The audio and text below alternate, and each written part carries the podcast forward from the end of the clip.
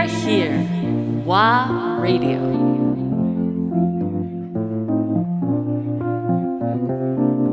ワーレディオ岩月正康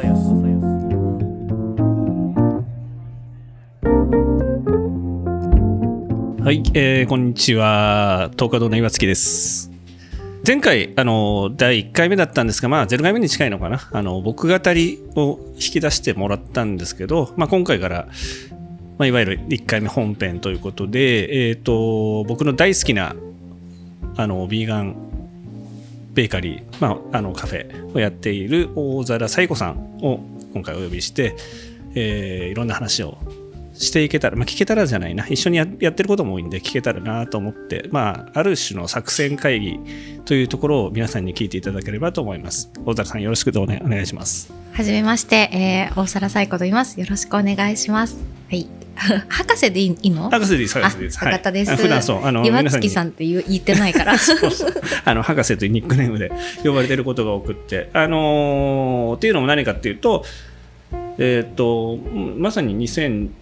2016年とかなのかな、その大皿さん、サイコさんが、えっ、と、カフェをオープンしたのが2016年で、あの中目黒にアラスカツバイという、カフェが素敵なカフェがビーガンカフェがありまして、えっ、とその時にあのうんイベント出店だったんですかね。もそうですね。もうう1年後ですね。2017年に、うんあのー、えっと、群馬の水上高原の音楽フェスにアラスカツバイビーガンカフェとして出店して、そこのお隣のブースが、そうですね。にいらっしゃったのが博士さんあのまだ東華堂ではなくて、双葉フルーツという前職の時に、えーっと、まあ、いろんなご縁があって、そこに出店することになって、お隣にいらっしゃって、で、すごい仲良くなって、2日間うん戦い抜いたというか、そうですね。同志でしたよね。そうそうそうであのイベントすごくよくってなんかあの何年かやっぱ出店させていただくと、まあ、毎年来てくださるお客さんとかがいて、うんなんか商店街みたいなノリうん。だったし、あのアラスカさんもずっと隣にいらっしゃったんでなんかすごい毎年あのなんだろう同窓会じゃないですけど、うんうん。集まるのがすごく嬉しくてそうそうそこからのご縁ですよね。はい、そうですね。うん。そうまあもちろんカフェにも行かせていただいたりしてで、まあ、僕が2020年に東華堂をうん。立ち上げることになるんですけど、まあ、そのあたりの時も多分ご相談とかもちょっとさせていただいたりうん。で多分西郷さんもその時もうすでにここあのそうですそうですえっとはいユニバーサルベイクスとはいいう世田,、世田谷大田にあるうん。ビーガンベーカリーなんですけどもその辺あたりで立ち上げる方向に今あ向かってたんですよね。そうですね。と私自身はもともとは全然実は食の仕事と関係ない仕事をしてて、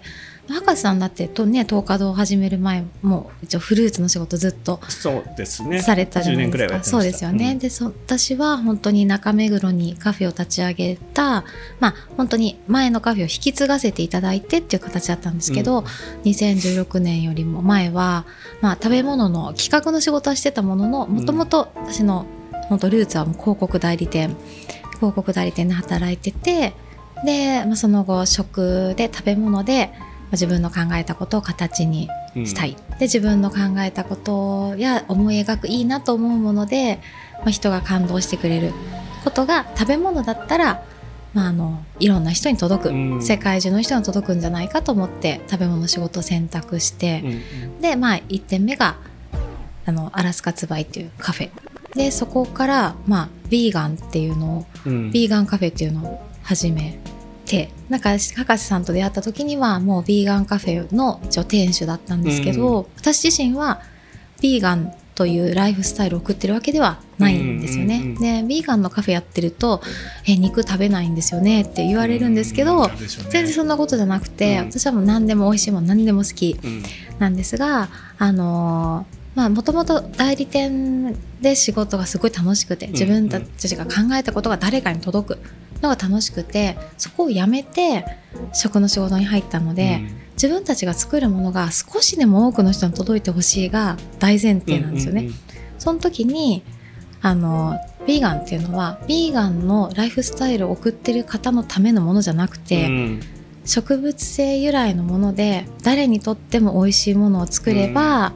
肉が食べれない人もなんかに卵とか乳とか食べない人でもうんうん。全員に届くから私にとってはビーガンプラントベースで美味しいものを作る方がパイが大きい。より広告のリーチが大きいと一緒でと思ってヴィーガンのカフェを始め。そうか。そうなんです。なんでヴィーガンのための店ではなく、うん。ヴィーガンにすれば世界中の人に届く。うん。っていうふうに始めてます。でそのさっきのその、まあ、カフェをずっとやっていて2016年からやっていてえっと、2020年にの5月ですね、うん。もの本当コロナの緊急事態宣言の。うん。はい、そうですね。そこで、えっと、ベーカリーをスタートするんですけど、もうコンセプト、考え方は全然変わらず、うん。あの、世界中の人に、まあ、自分たちが本当に素晴らしいと思うものを届けたい。で、パンだったら、うんあの、みんなで分けてもらえるじゃないですか。確かに。そう、あの、ここで向き合うこのご飯だけじゃなくて、いろんなところに持ち出せそう、ますしね。いろんなとこにも持ち出せるし、食卓もパンのある食卓ってみんなでもうコロナでねそのなんか分け合うとか取り分けとかが一時禁止になっちゃいましたけど、ね。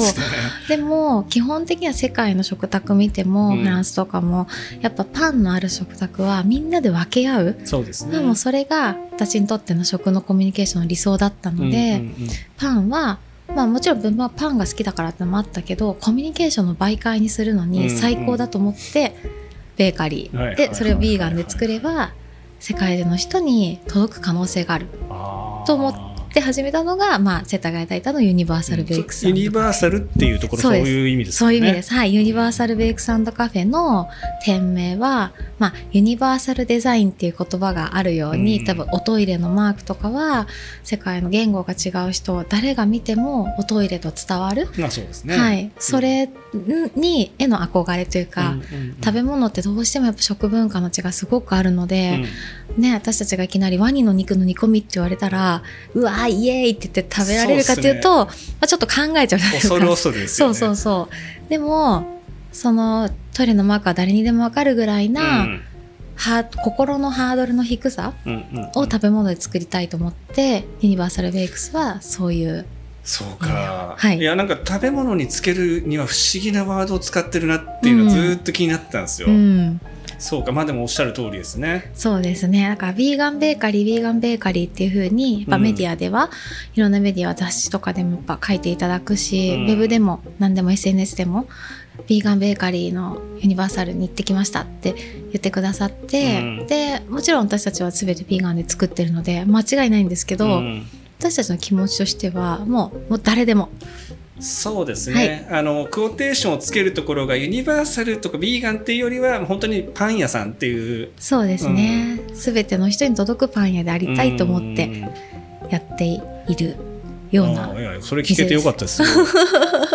あの僕は割と言いふらしがちな人間なんで そこを強調して言いふらしますこれからいありがとうございます。やでも本当僕もまあもちろん双葉あのフルーツ屋さん10年やって東華堂3年だから13年ももう仕掛け15年近く多分フルーツに関わるようなことやってきたんですけど、僕も前職前々職かその前とかはデザインとかの仕事をやってたりしててなんだろうなんでそれがしたかったかっていうとやっぱりメッセージを受け取って誰かに届ける媒介をするのがとても楽しかったんですよ。うん。そうあのまあ、ファッションとか違うジャンルのデザインやりますけど広告デザインってやっぱりあの僕翻訳だと思ってたんで、うん。伝えたい方がいて伝えてほしい人がいてその間を言葉以外のものも使って伝えるっていうところがすごく楽しい仕事だなと思ってたので、まあ、今でも好きなんですけど、うん。まあ、もう多分サイコさんと同じ僕はフルーツという媒体でそれをやっているようなイメージなので、あんまり手段手法とかにもこだわってないし、うん。例えば今エシカルフルーツやってますけど、やっぱり多分ビーガンとかと同じように結構パワーワードなんで、うん。そこをフォーカス当てられがちなところもあるんですけどうちの会社の社税がうん。美味しく楽しく余すことなく、うん。なので、まあ、冒頭に来る2つが僕にとってはメインなんですよ。うん。で結果の余すことなくなる社会みたいなのがの方が面白いかなっていうところもあって、うんなんかそこ多分西郷さんはそこにすごく共感していただいてるなっていう。はい。うん、だから面白がってくれてるなっていうのはい。がすごく嬉しくて。はい、もう私もあの食を自分がまあメッセージを本当に私は世界が少しでも平和になることをして死にたいと思っているので、うんうん。それのそのまあコンテンツとして食ほどフェアにうん。あの楽しい美味しいで届くことまあ、なかなかないなと思っていて。そうですね。なんか本当東華堂さんと同じで私たちもあくまでもまあどんな方でも同じように等しく食卓を囲める、うん。食卓を囲めばいろんなことが解決するじゃん。うんうん。でそのための私たちは空間や食べ物を提供します。だから目的は全てのいろんな人のコミュニケーションが食べ物で豊かになることを目的としているので、今はねそれがビーガンのフードが私は最大公約数だと思っうんて選択してるけど、もしそれ以外の回が見つかったらもう遠慮なくそっちに行きます。うん、いやそれすごい面白いと思います。あのー絞ったからからこそ広がるというかやっぱり普通で考えたらみんなが一般的に食べやすいもの、まあ、分かりやすく言うとファミレスみたいな感じの展開の仕方って、まあ、それはもしかしたら一時代前までは多分すごくそれがまさにユニバーサルなやり方だったのかもしれないですけど、まあ、うちはフルーツ屋で今西郷さんとかはまあビーガンのものうんっていう手段は結構絞ってるじゃないですか。うんお肉でもなく魚でもなくっていうところで、でもなんかそこで一点突破することによってまさにユニバーサルにいろんな人に届くなんかメッセージになってるなっていうのをすごく感じてます。